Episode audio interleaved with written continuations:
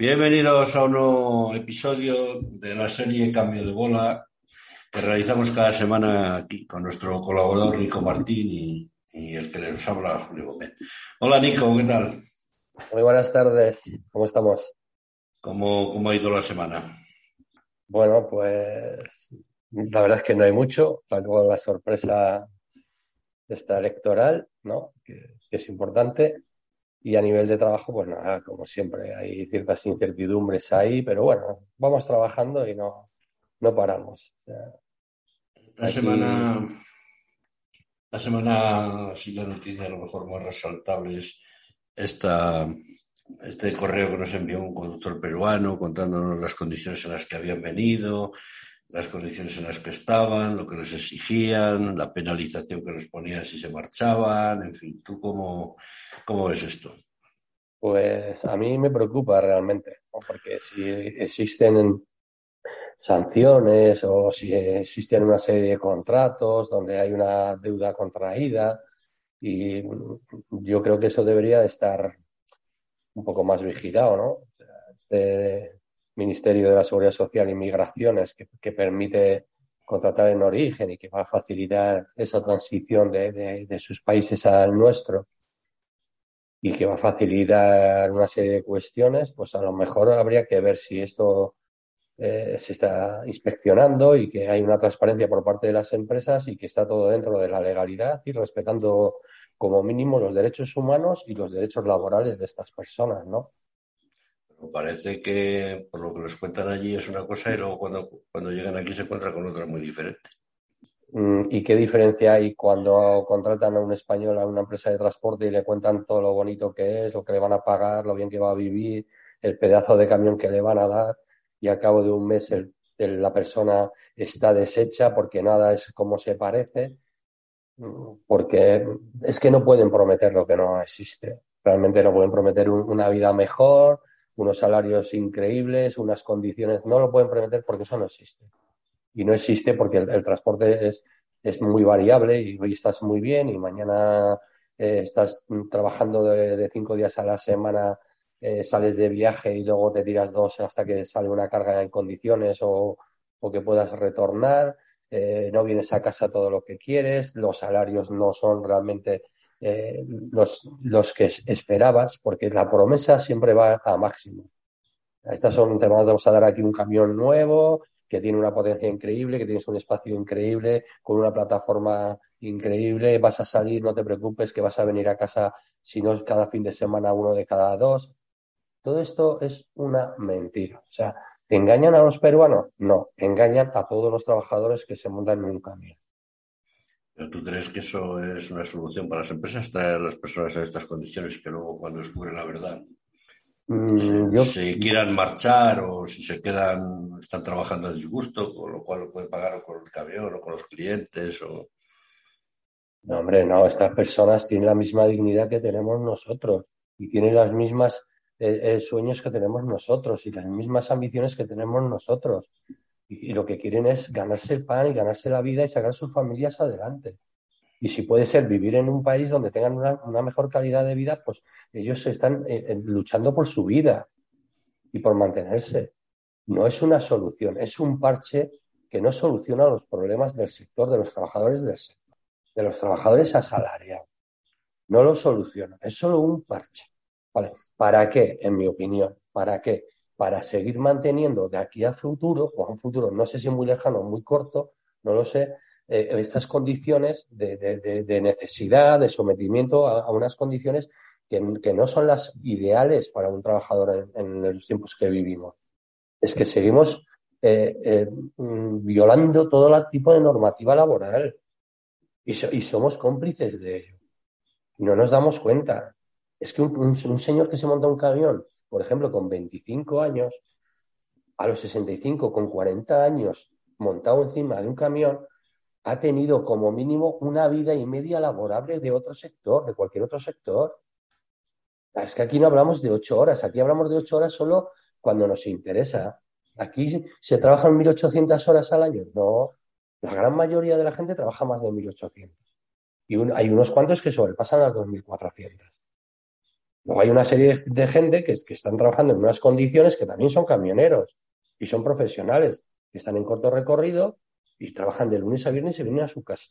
Igual ganan un poco menos, no, seguramente en comparación, igual ganan un poco más. Si ponemos lo que las horas que, que exponemos en el camión a los salarios que recibimos, cuanto más días estés fuera de casa, cuanto más kilómetros hagas, más barata sale tu hora de trabajo. De todos modos, eh, el problema al que se enfrenta el transporte en Europa es bastante grave, porque hoy mismo hemos publicado una, una carta que han enviado las asociaciones empresariales de Polonia y Hungría pidiendo a la Comisión Europea que aclare el paquete de movilidad, porque en Francia están sancionando por los descansos en la cabina y, y piden que se aclare de una vez cómo tienen que realizarse esos descansos. ¿Tú crees ¿Piensas como pensamos muchos que el paquete de movilidad no ha solucionado nada? Al contrario, que han empeorado las cosas. Pero no lo decimos ahora, a todo lo pasado. ¿eh? Lo hemos dicho cuando, cuando, cuando, se publicó. Dijimos que no solucionaba los problemas de los, del, dumping ni solucionaba problemas de los trabajadores del sector. Ya lo dijimos. Y tanto en cuanto a la comisión puso a esta señora de Rumanía, que estaba totalmente en contra, alineado alineado con el bloque del Este, de, tomar medidas que, mejoraran la vida de los conductores y a España se alineó en, aquel bloque. Hay que tener un poquito de memoria, porque era España también el que estaba en contra de, mejorar esas, esas, condiciones. Y respecto a la carta esa que han mandado las asociaciones de Polonia y Hungría, es que, ¿qué más quieren que aclaren? Si, si precisamente la norma como, como, la, como la sacaron, no aclara nada, lo empeora si no te permiten inspeccionar, ¿de qué te sirve que te pare un gendarme y te diga, oiga, eh, ¿usted ha hecho o no ha hecho 45 horas en el camión? Pues sí, sí queda a criterio del conductor. ¿El conductor va a ir contra su empresa? ¿Contra su pagador? No. No. A no ser que tenga un conflicto y se vea maltratado y lo denuncie. Pero lo, lo denunciará en otra instancia a la empresa y por las condiciones. Y hay otra cosa.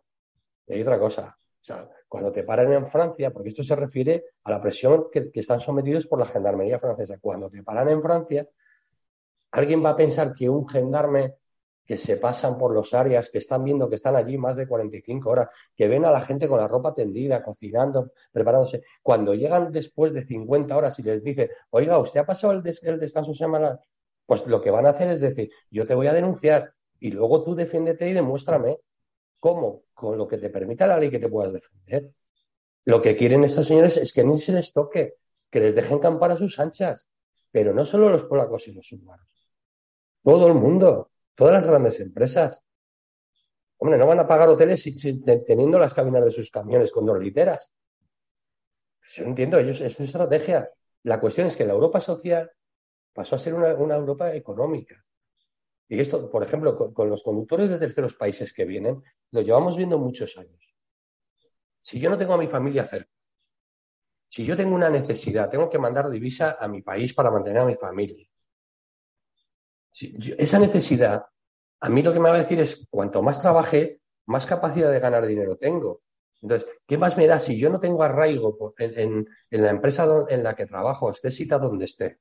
Si yo no tengo ese arraigo de, patria, de, pueblo, de familia. ¿Qué más me da estar durmiendo en un área en una gasolinera que durmiendo en un hotel, que durmiendo en el pueblo, en el pueblo donde me han contratado, en la población donde me han contratado? Entonces, crean la necesidad y a partir de crear la necesidad, ellos van tirando de todo lo que pueden. O sea, yo, como nacional, lo que querré es venir a mi casa y estar con mi familia X número de días a la semana o cada 15 días X número de días y que se cumpla la normativa en la, compensación de los descansos a minorar. Pero esta gente le da lo mismo, ¿por Porque al final no, no, tiene un arraigo. Y ellos lo saben. Mientras nosotros nos tiramos en, los camiones un montón de horas, eh, concentrados en la conducción, hay gente en recursos humanos trabajando en cómo sacar adelante una serie de condiciones que permitan a las empresas mantenerse en las situaciones que están ahora. Y dicen que no son rentables. Pues si no son rentables, el problema es suyo.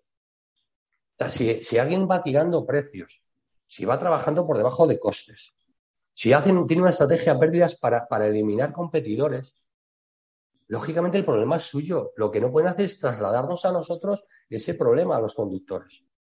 Y ahí tienen que entrar las, administraciones. Y las administraciones están pasando de puntillas. Y como las denuncias tienen que ser particulares, porque denuncias como colectivo no, se las van a, dejar eh, avanzar, pues entonces estamos en una situación de, tal precariedad, de tal abandono, que realmente sentimos, ¿no? En el sector del transporte, el, trabajador siente que está abandonado. Entonces, en cuanto pueda, intentará mejorar. Yo traigo, si yo traigo conductores de Perú, de Argentina, de donde sea, yo no estoy trayendo a gente ignorante, estoy trayendo a gente con necesidades. Y luego esa gente, cuando superen el problema que hayan tenido con esa empresa de, que tengan una deuda o que tengan un compromiso que te tengan que devolver una cantidad y por un cierto tiempo, los estamos viendo, cómo están mandando currículum a otras empresas donde, donde pueden mejorar. Hombre, no son tontos, son personas como nosotros. Muchos de ellos más inteligentes que nosotros, porque se saben adaptar a las condiciones. Lo que, lo que no van a abusar es en, en el tiempo. Ya lo hicieron con rumanos y demás. Hombre, yo creo que de, algo no debía servir la experiencia y empezar a avanzar en, mejorar las condiciones, de cambiar las políticas, de cambiar la estrategia empresarial, de, no tener que hacer esto, el abuso que hay casi permanente. Seguimos hablando del paquete de movilidad, de, la, doble tripulación, de descansos que no se compensa. es que no avanzamos en nada y además somos cómplices de nuestra, de nuestra propia miseria. Porque tú te puedes enfrentar solo a esto, con una denuncia personal. Pero como colectivo, si prácticamente no existe, si lo estamos viendo, tendrías que ir en cadena, uno tras uno, uno tras otro, uno tras otro, y poner una denuncia masiva. Pues a lo mejor empezaríamos avanzando por ahí. Pero como tenemos esos contratos verbales con el empresario, pues nada, adelante, sigamos con, con esto. Vamos con, otro tema. Sorpresivamente, esta semana el presidente del gobierno ha convocado elecciones generales.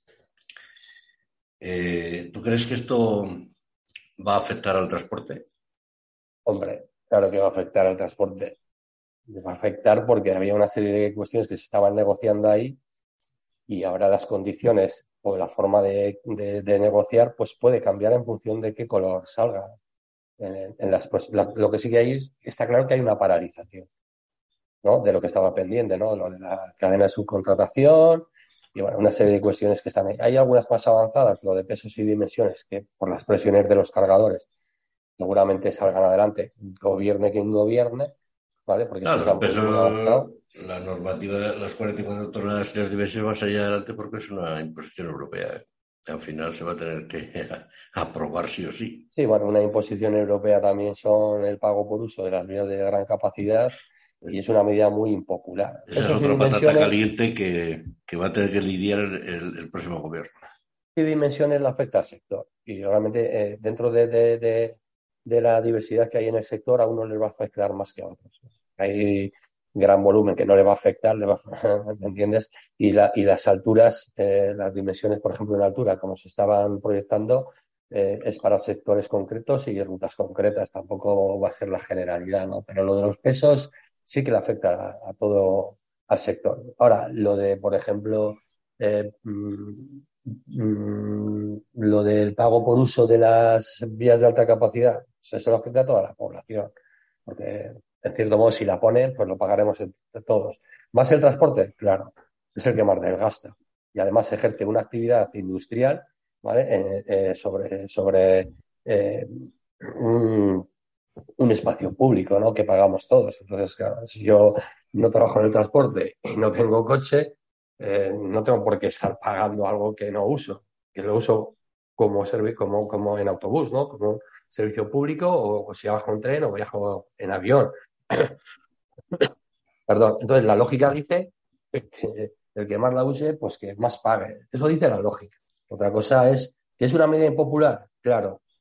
Que con un cambio de gobierno tengamos cuatro años mínimos de tranquilidad porque no vamos a pagar, pues muy seguramente.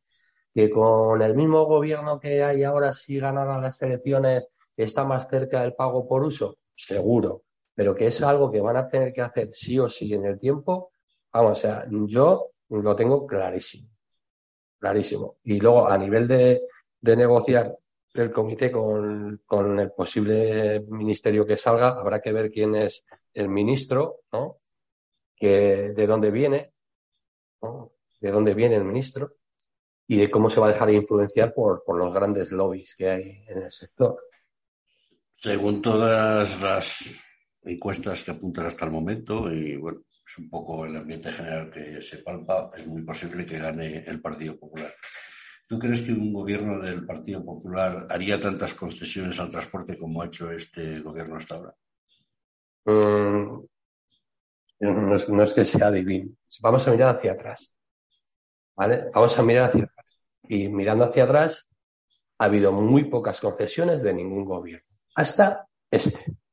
Este es en el que el, con dos reales decretos ha hecho en menos tiempo más por el transporte.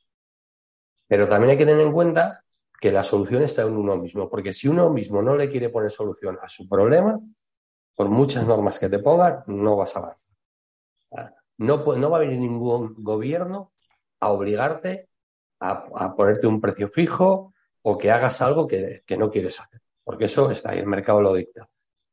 A nivel de conductores asalariados,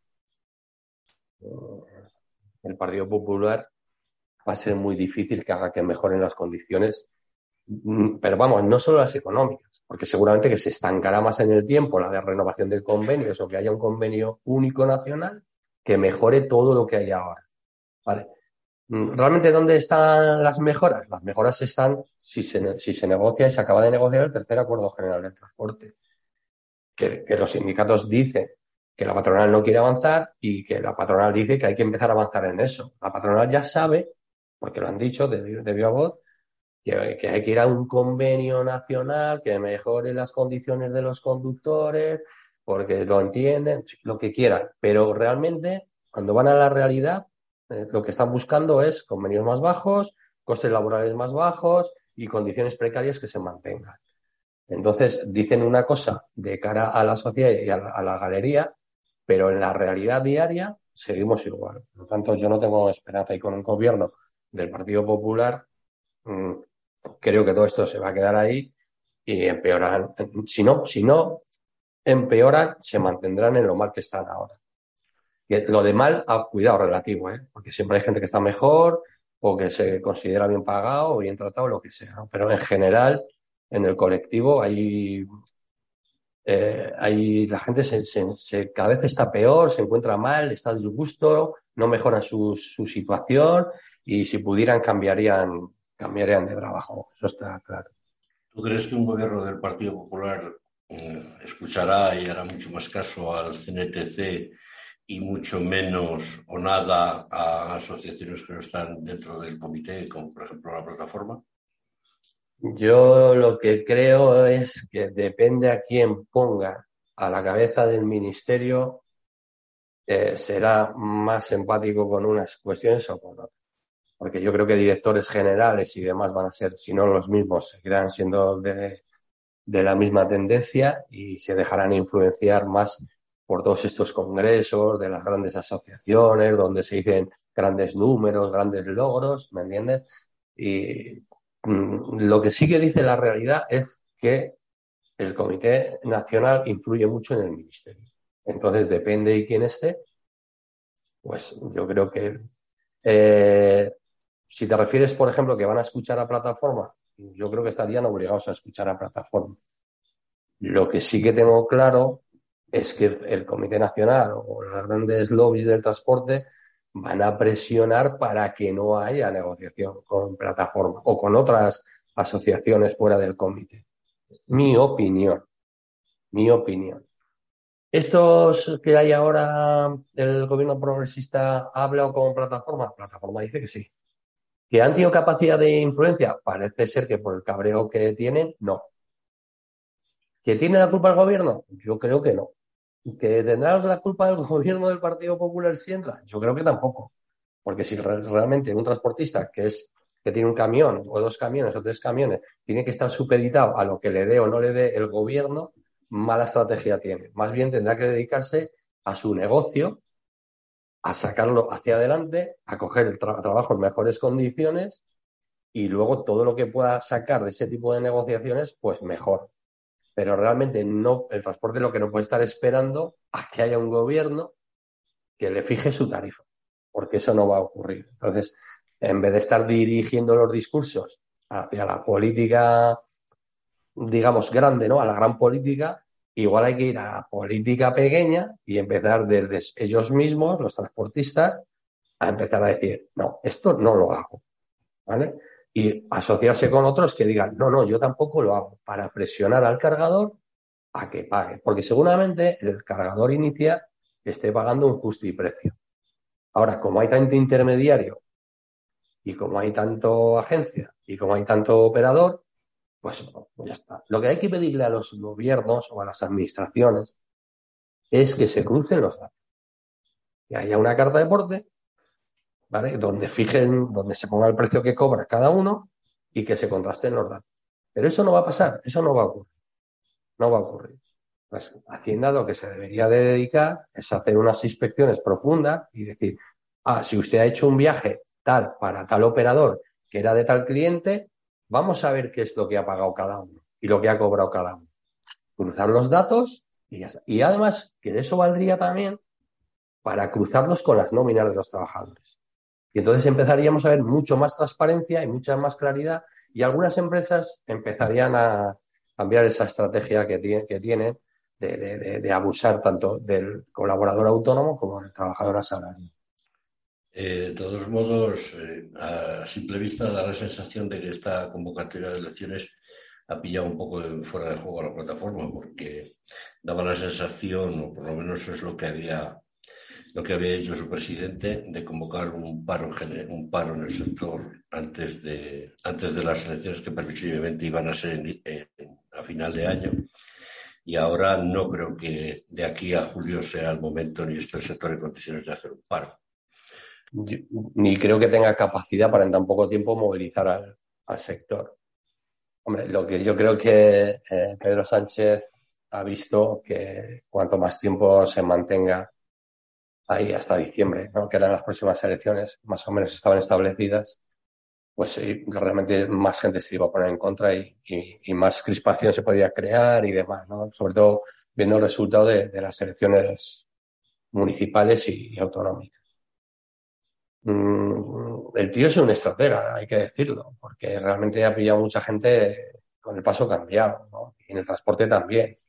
Entonces, ahora en el comité yo podría entender que le viene bien este impasse y a ver quién sale para si tiene que ir con otra estrategia y plataforma, pues claro, no le, yo creo que no le queda más remedio que esperar a después de, de las elecciones para ver cómo, cómo plantea los siguientes movimientos, porque eh, está claro que de aquí al 12, o sea, al 23 de julio, mucha presión no le va a poder poner, ni aunque le pusiera mucha presión, no iba a sacar nada, porque ya realmente estamos en un periodo en el que todo se ha paralizado.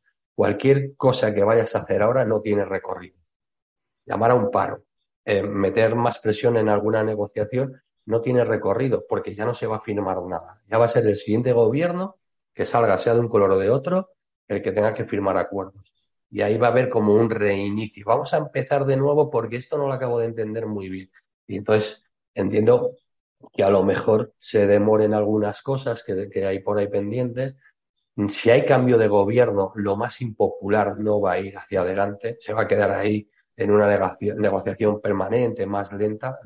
Esto es lo que hemos vivido siempre y no tiene por qué cambiar. Entonces, cosas que sean, que puedan afectar y sensibles dentro del sector, yo creo que va a ir mucho más lento. Mm, la presión de los cargadores va a ser continua respecto a sus intereses y los transportistas, pues las grandes asociaciones o plataformas o sindicatos o lo que sea, van a tener que esperar a ver qué sale, qué sale de las urnas y cómo se replantea la estrategia negociada. Es lo que yo entiendo. De todos modos, yo creo que así a corto plazo la ley que más se puede ver afectada es la ley de intermediación, que era la que se estaba negociando, que parece que se ha paralizado, o se, van a se han paralizado las negociaciones, porque bueno, entramos en un periodo electoral, los ministerios entran en una especie de pausa y, y a ver qué pasa. y era una de las leyes que más eh, afecta, no era la ley que era necesaria ya para, para acabar de redondear la ley de la cadena de transporte. Pero lo de limitar los, las subcontrataciones es un poco delicado, porque hay libre empresa y habría que hacer un cambio bastante radical, bastante radical, porque ¿a cuánto se va a limitar? ¿A dos? ¿A tres? ¿A cuánto? De las mismas asociaciones que, que, que, trabajan en esto, que compran y venden viajes y, y que trasladan y que hacen rebotes. ¿Ellos qué dicen? Porque a mí me gustaría, por ejemplo, los grandes operadores, escuchar lo que dicen. Decir, no, no, nosotros queremos que no haya tres, que haya dos. Eh, las agencias, ¿qué dicen? ¿Las agencias han dicho algo? No, y también son parte del sector. ¿Les has oído su opinión? No. Sabemos que ellos, cuanto más haya, más dinero se queda libre se queda en sus bolsillos. Entonces es una cuestión del que tiene el camión, del que tiene los camiones, de los que hacen los, los portes, los que tienen que decir no a esto. Y ya está. Punto. Punto. Porque con estos reales decretos yo creo que se quedó claro cómo se tenía que actuar. más que obligar el gobierno a hacer algo, a gestionar tú tu modelo de empresa y que te sea rentable. Las administraciones lo que tendrán que hacer es su trabajo de inspección, de cobrar los impuestos que tengan que cobrar y de ser justos y equitativos en, la forma en la que lo hacen. Ya está. Pero yo creo que lo de la ley de subcontratación, la normativa está, ¿no? Con un cambio de gobierno, si aquí había un avance lento, yo creo que con un cambio de gobierno, si estuviera el Partido Popular, creo que eso se iba a pasar al cajón de los recuerdos. Y estaría siempre encima de la mesa de negociación, pero no iría mucho más allá. Porque realmente la, la norma está sobre subcontratación eliminaría a mucha gente que está por ahí en ese limbo de que más que nada está especulando, más que generando riqueza, sino especulando. Yo compro, vendo y se acabó. No entro más en la cadena logística. Igual eso perjudicaría. Entonces, yo creo que ahí el Partido Popular mm, no sé si va a ir a, beneficiar mucho al, pequeño transportista, sinceramente. Es mi opinión. Los gobiernos mm, de la derecha siempre han sido muy reacios a, los cambios sociales eh, en la clase, de la clase trabajadora.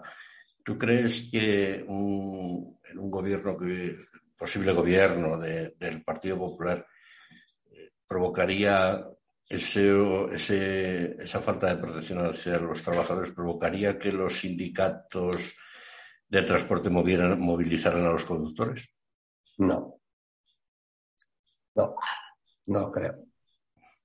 Yo creo que los sindicatos no van a tener capacidad de movilizar a los trabajadores del sector. No, se ha hecho durante muchos años una campaña antisindical. El sector, mm, precisamente, no sé de qué color es, pero por lo que más se muestra públicamente es tendencia de derechas.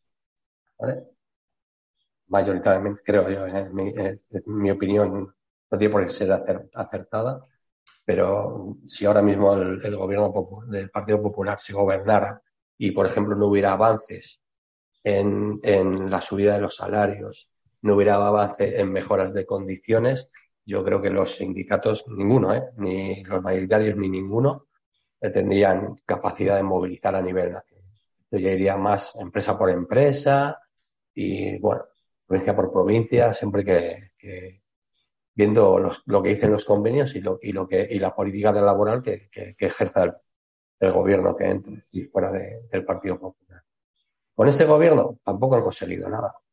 no han mejorado nuestras condiciones. Hubo subidas de salario mínimo eh, interprofesional, eh, bueno, una serie de mejoras que ha habido ahí, pero que realmente cuando llegan a, la realidad de las cosas estamos igual, no parecidos. ¿Por qué? Porque falta inspección. Faltan medios en la inspección.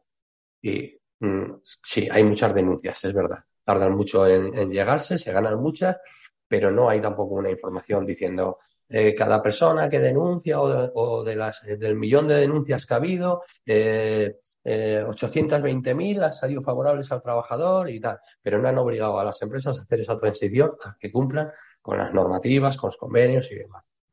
Que tampoco es verdad que todo el transporte está en la ilegalidad. Hay muchas empresas que cumplen con los convenios, porque no todo es transporte internacional de larga distancia. Porque parece ser que cuando hablamos de transporte es que nos vamos de casa 21 días. No es verdad. Hay muchas empresas que cumplen con la legalidad. Lo que hace falta es que todas las empresas o todos aquellos que quieran tener empleados a su cargo cumplan con la legalidad vigente que marcan los convenios. Y a partir de ahí, ¿habrá que mejorarlos? Sí, porque la verdad es que aquí en España 52 convenios es una puñetera vergüenza. Y nos repetimos en cada programa, lo hablamos y lo mismo. ¿Qué va a hacer el Partido Popular si gobierna? Pues de momento tendremos un periodo en el que no va a pasar nada, que se van a sentar, a ver, empezarán a recolocarse, a ver qué es lo que hay sobre la mesa, lo que quieras. Los directores generales les explicarán, el ministro dirá que a ver si me pongo al día, el desconocimiento será el mismo que hay ahora y que ha habido siempre con cualquier gobierno. Eh, quien más va a presionar son estos que tienen mucha capacidad de hacer congresos y muchas historias y muchas vainas que no van a ningún lado, porque en aquellos congresos nunca está representado ni el autónomo diciendo lo que a él le parece, o cómo se siente, o cómo se encuentra, cómo se desarrolla su profesión, ni hay conductores asalariados que les puedan sacar los colores en esos congresos. Hay mucho paripé, mucha puesta en escena y mucho quedar bonito. ¿Que en esos grandes congresos van autónomos que representan a sus asociaciones principales? Claro que sí. ¿Dónde están sus voces? ¿Dónde están sus voces? Porque siempre vemos a los mismos. Yo creo que no es lo mismo que vaya el, CEO de una macroempresa, ¿vale? y, de su discurso allí, de sus necesidades de, sus, de los trabajadores, y diga que hay que cambiar las condiciones, a que salga ese conductor que trabaja para ese señor y diga, yo me siento así, me siento maltratado, ¿vale? No me siento defendido por mi empresa, ¿vale? No me siento defendido por mis, por mis delegados sindicales me, siento maltratado, me, siento eh, denigrado, eh, no tengo una vida que, me feliz, no estoy feliz en el trabajo, es que no, nunca sale. Solo nos vemos en estos, en estos de podcast o, en los vídeos de TikTok o, en las redes sociales. Pero allí, en esos congresos o en esas negociaciones, nunca hay alguien que, que diga, oye, nos sentimos así. Pero que vaya alguien que lo sepa transmitir, porque la comunicación es muy importante. No, que nos saquen a un elemento que no sabe por dónde le da el aire, que suele también ocurrir. Y además mete la pata. Pero eso es una estrategia. O sea, nadie piense que, no se puede hacer. No, es una estrategia para que eh, no salgan a, florecer ahí cómo, cómo se siente el personal, ¿vale? Y que no le puedan decir a sus empleados, a sus empleadores en esos grandes congresos, cómo les están tratando, porque cambiaría la imagen. Solo salen lo que interesa que salga. Lo que sí está claro es que se hacen muchas cosas, muchas declaraciones bonitas de cara a la galería, de la defensa de la dignidad, de los conductores, de protegerles, de tal, de cual, y luego pasa lo que, lo que tú dices, que no se da voz a alguien que diga la realidad. Porque normalmente se invita o, se da voz a quien, a quien dice lo que, quieren, lo que quieren que diga o lo que quieren oír. La pregunta es, ¿por qué en estos grandes congresos, en estos eh, eventos, por qué no hay alguien? ¿Por qué no se invita también a, conductores? Pero que no sea solo invitarles para qué bien me lo he pasado, que me han dado una bolsa de la marca tal, otra bolsa de la marca cual, me han invitado a canapés y me he puesto a vino como un gorrino. ¿Por, qué no se invita para decir con libertad cómo se encuentra la gente en el sector? Que pueden expresarse, pero con, dignidad. ¿Por qué no hay un autónomo que suba a la, atril y, pueda decir lo que está sufriendo? Porque sí, por ejemplo, plataforma, a través de Manuel, está diciendo lo de los dolientes, los que tenemos los camiones, Sí, muy bien, muy bien. Está muy, todo eso está muy bien. Pero lo dice él. ¿Por qué no salen los suyos ahí? ¿Por qué no van en los congresos, por ejemplo, de CTM o de ASTI? ¿Por qué no hay siempre conductores que puedan expresar sus experiencias? Pero que, no estén coartados. ¿Por qué no puede haber autónomos, que, los hay, que están sufriendo eh, eh, penurias para sacar sus familias adelante? Claro, en contraposición hay algunos que están muy bien y que les va muy bien. Pero es que parece ser que es un sector que nunca gana dinero, que nunca está, siempre está mal, no sé, pero es, que la realidad luego dice lo contrario. Hay súper grandes inversiones, hay un montón de despilfarro de dinero. Sincera, sinceramente, eh, eh, es todo un poco, está todo un poco como falseado, como hay una puesta en escena que en, función de, de, qué punto lo, miras, lo, los pones ahí. Pero hay una realidad que la gente quiere abandonar el sector. Esa es una realidad. Y hay que trabajar porque la gente se, quede. Y hay que trabajar mejorando las situaciones. A lo mejor es que no interesa que se cuente esa realidad. Bueno, ¿alguna cosa más que no quieras en este octavo cambio de bola? Estamos aquí a la espera de las de las circunstancias. Hoy por hoy lo que más está en el candelero es el tema de los conductores peruanos o latinoamericanos, pero bueno, ha habido congresos de ASTI donde han dicho una serie de cuestiones que, indican que quieren seguir en la misma estrategia, ¿no? pidiendo a los ministerios que faciliten eh, la burocracia y no se habla de mejoras sustanciales. Y se habla en, en, Conetrans también ha habido hay un congreso y se ha renovado a Carmelo González como presidente, que ya es presidente del Comité Nacional. Y bueno, estuve escuchando una entrevista que le hicieron, porque todo está muy, como muy acotado en lo que interesa, ¿no? Porque en otros medios no se les oye. Y mm, creo que no hay nada que diga que van a cambiar para mejor las cosas, sino que ahora mismo lo que están es en mm, ver de esas normativas que se están negociando, pesos, dimensiones y una serie de cosas que, que, están ahí y realmente de condiciones de mejorar de, los trabajadores o de los autónomos, no hay nada encima de la mesa. O eso parece ser que, aparente. Pues nada, parece que la vida sigue igual, como decía la canción. Eh, no cambia pues, nada. Sí, sí, así que ahí estaremos. Muy bien, don Nicolás. Pues quedamos emplazados para la próxima semana en otro cambio de bola. Muy bien. Muchas gracias. Saludos y buena ruta a todos. Hasta aquí el cambio de bola de hoy. Hasta la próxima.